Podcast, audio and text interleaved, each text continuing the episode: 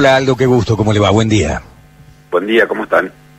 Bueno, evidentemente estamos hablando con el representante de una de las cámaras más afectadas, ¿no? Por esta cuarentena tan prolongada o por estas medidas que se siguen adoptando debido a la pandemia. El sector turístico es uno de los que más se ha quedado clavado, allí está estacado, ¿no? Estaqueado. Exactamente. Lamentablemente llevamos ya más de siete meses con actividad cero, con ingresos cero, con gastos fijos que no paran y que han ya determinado el cierre de varias empresas, muchas, más de 100.000 puestos de trabajo perdidos, 15% de los hoteles que han cerrado para no volver a abrir, y una espera que no termina más. La semana pasada creíamos que esta semana el ministro de Transporte habilitaba los vuelos y anteayer nos enteramos que los vuelos no habrían para el turismo, sino que habrían para trabajadores esenciales y para personas que tuvieran que hacer trámites, tratamientos médicos. Con lo cual seguimos esperando, seguimos viendo cómo se van cerrando empresas, pero bueno, por otro lado, el aliciento, la buena noticia de este plan previaje, un... La gente no termina de entender cómo es, ¿no? Yo, a ver, nobleza obliga, ni yo termino de entender bien cómo funciona esto yo trato de explicárselo y es, es muy sencillo. Esto funciona de la siguiente manera. Usted, para poner a una persona, tiene la opción, la posibilidad de comprar un viaje que va a ser en el año 2021 entre el jueves pasado y el 31 de diciembre. Si realizas la compra, el día que inicie el viaje, vamos a suponer que lo compró para febrero del 2021, el 5 de febrero del 2021, el gobierno le va a acreditar en una billetera eh, electrónica el 50% de lo que usted pagó por este viaje para que usted pueda aplicarlo en otro viaje de índole turística, por supuesto. A ver, eh, nos paramos en ese bordito. Decido con mi señora y mi hija menor, las otras ya están independizadas, decir, che, ¿por qué no nos vamos en febrero unos días a Tilcar, a, a, Purmamarca, toda esa zona, Jujuy? Un viajecito, paramos dos días acá, dos días allá, llamamos un paquetito de seis días. Decido ir a contratar eso, para febrero del 2021 y el día de febrero de 2021 donde yo tenga que iniciar ese viaje, o sea, cumplir con ese paquete que he comprado, el Estado me va a poner el 50% de lo que puse de manera electrónica en una cuenta bancaria para que lo pueda hacer efectivo en otro viaje.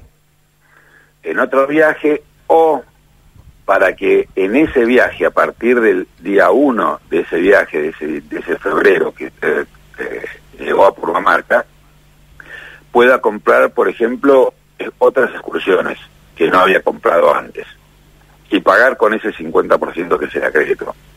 O ¿Y será así tan sencillo, Elías? Es así de sencillo y así de bueno. O pueda comprar la gastronomía, por ejemplo. Y el 50% y esto no tiene tope, digamos, si yo ese viaje cuesta 150 mil pesos, ¿me dan 75 mil pesos? 75 mil. El tope es 100 mil. O sea que si usted compra un viaje de, 200, ah, de hasta 200 mil pesos, está dentro del tope. Si lo compra por valor superior a el turismo local solamente, ¿no? Solamente turismo local. Bueno, pero no deja de ser muy bueno como suena. Es excelente, ¿no? o sea, es... muy bueno teniendo en cuenta la situación que ustedes están padeciendo y el sector turístico en general, los hoteleros, la gastronomía de todos los sectores turísticos que le están pasando realmente muy mal.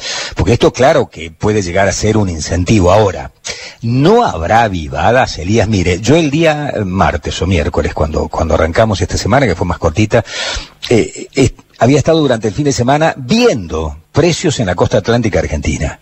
Se volvieron locos los operadores. Una cabaña, Bar de las Pampas, un día, 40 mil pesos. Por día. Digo, esos precios son poco razonables, digamos.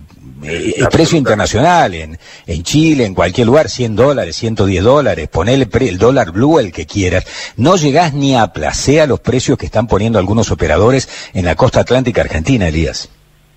Bueno, pero acá hay una cuestión que, que creo que es importante destacar en este momento.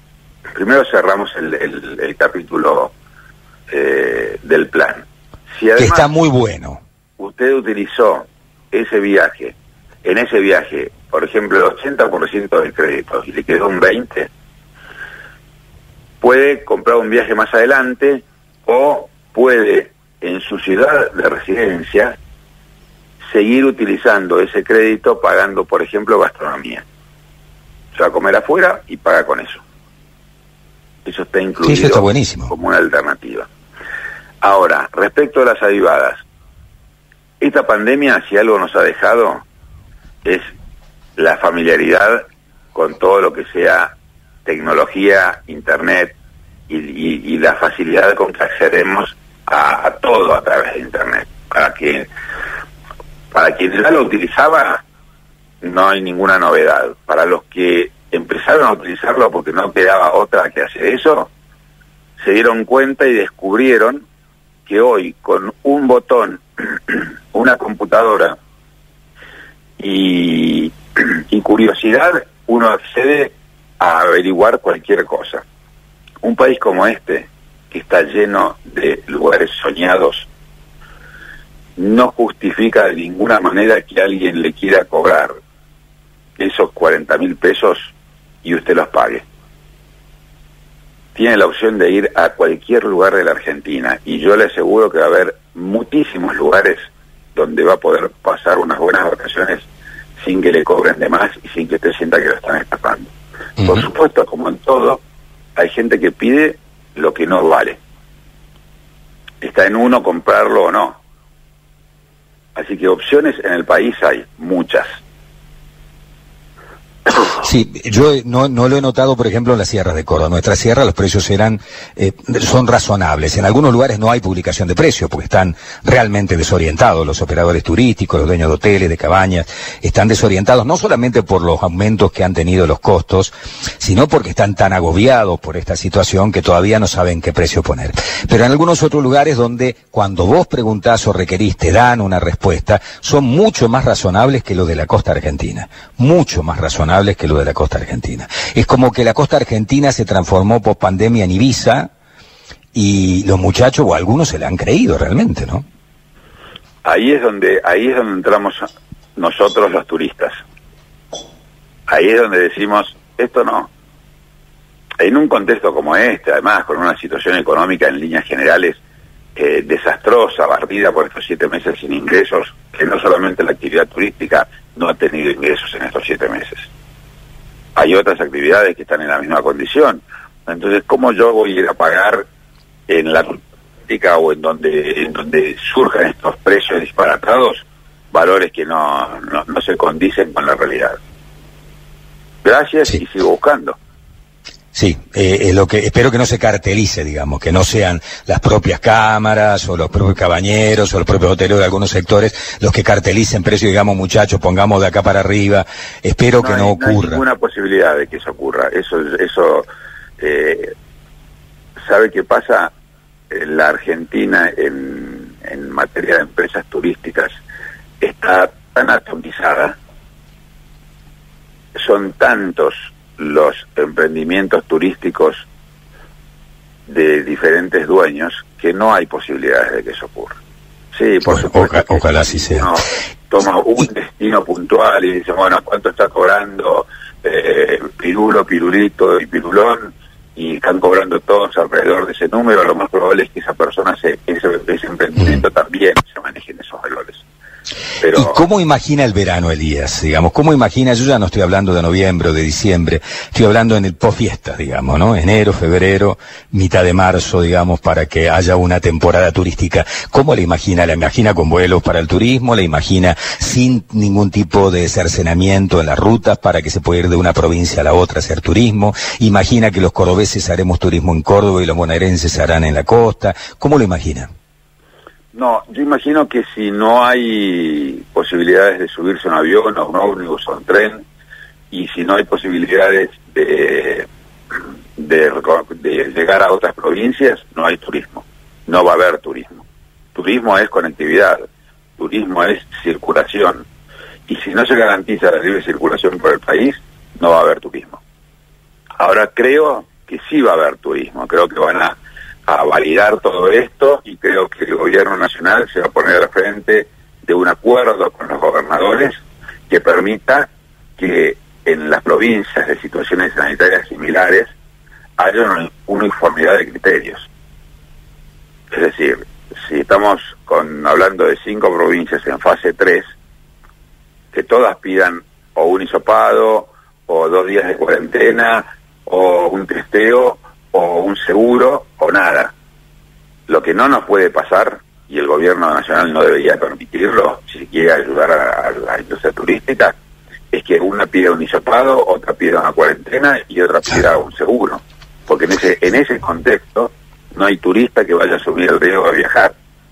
Sí, es absolutamente entendible. Nacho, ¿te queda algo, algo en el tintero allí? Eh, no, bueno, más que todo esto, preocupación en el sector, me imagino, por lo que dice Aldo, ¿no? Eh, en Córdoba Ayer el, secretario de Turismo de Carlos Paz hablaba de un turismo regional, por ahí quizás abriendo a lo que puede ser provincia de, Santa Fe, que, son cercanos a nosotros, y uno ve los números de, del COVID y estamos en el peor momento, tanto Córdoba como Santa Fe. No, no sé cómo miden esto, Aldo, ustedes.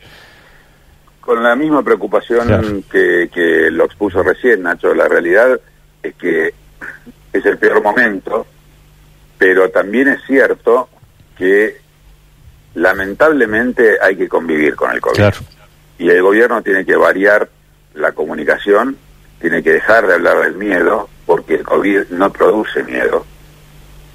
Porque una enfermedad, un virus que, eh, que complica la vida del 3% de las personas que afecta, no puede producir miedo nunca.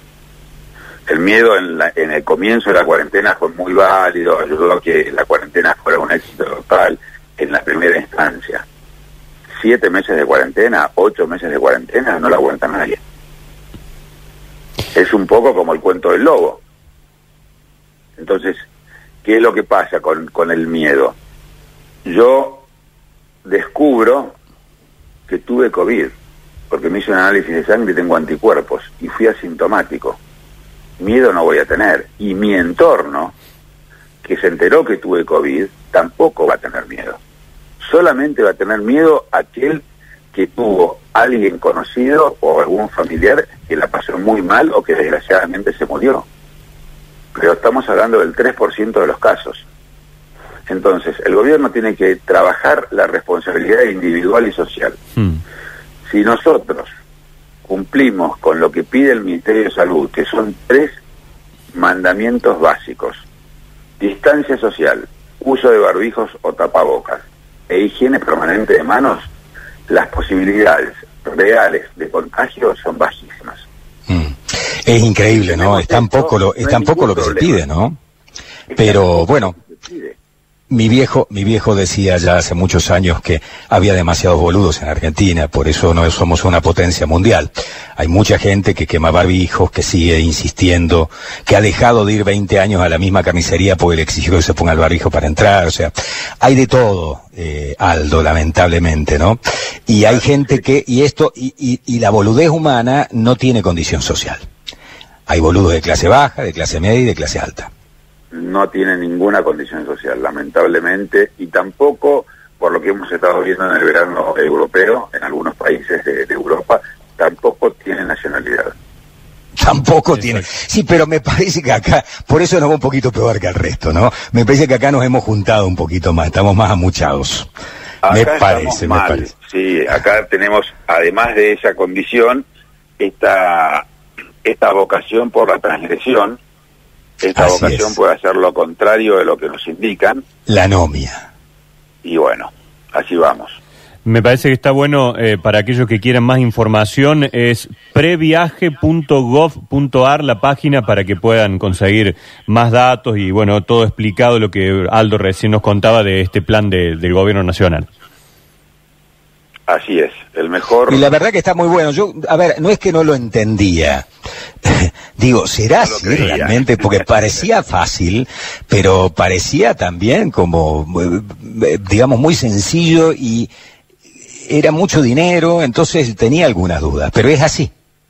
Es así, es el apoyo más importante que un gobierno nacional le dio a la actividad turística en toda la vida del país, en toda la vida institucional del país, y ojalá pueda acomodar la cuestión eh, del tránsito, del libre tránsito por el país, para que este plan sea un verdadero éxito. Porque si no hay libre tránsito, Claro, la gente No hay turismo. a comprar. no hay turismo. No hay Eh, Aldo, le agradecemos muchísimo el contacto telefónico. Ha sido muy amable. ¿eh? Buen día, gracias. Que tenga buen día usted.